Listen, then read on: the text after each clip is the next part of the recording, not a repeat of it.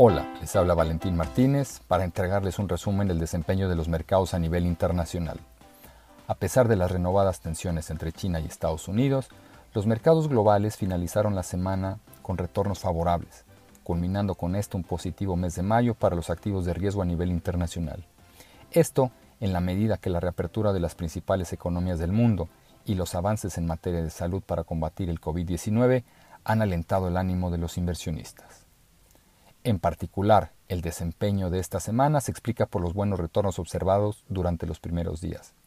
Sin embargo, la tendencia registró un cambio en la medida que las conversaciones entre China y Estados Unidos se han tensionado de nueva cuenta, llevando a los principales indicadores bursátiles a mostrar caídas en los últimos días. Con esto, los mercados desarrollados presentaron alzas generalizadas durante la semana, destacando el incremento en Europa y Japón.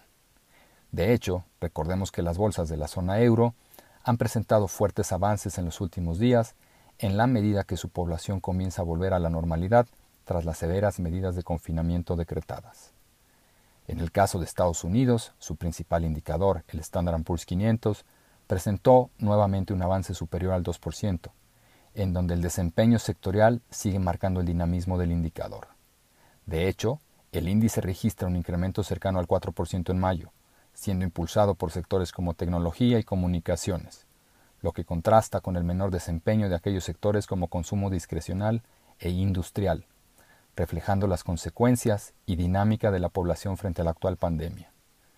En cuanto al bloque emergente, destaca la caída en Asia, principalmente debido a los retrocesos de la Bolsa de China tras las tensiones con Estados Unidos, lo que contrasta con los avances de Europa emergente y Latinoamérica. En este último caso, la región se vio favorecida por los incrementos de Brasil, Colombia y Perú, mientras que México y principalmente Chile exhiben desvalorizaciones. Además, destaca que prácticamente todas las monedas de la región registraron una apreciación durante el periodo, aunque la comparativa frente a los últimos 12 meses sigue siendo negativa para las monedas de la región. En cuanto a las materias primas, tanto el oro como el petróleo y el cobre cerraron la semana con un desempeño más estable. No obstante, que es importante notar que el precio del crudo muestra una apreciación de más de 50% durante el mes de mayo. En lo que respecta a noticias que conoceremos en los próximos días y que probablemente tendrán un impacto en los precios de mercado, destaca en primer lugar noticias vinculadas al avance de la pandemia, la reapertura de diversas economías a nivel global y tensiones que se pueden originar entre China y Estados Unidos.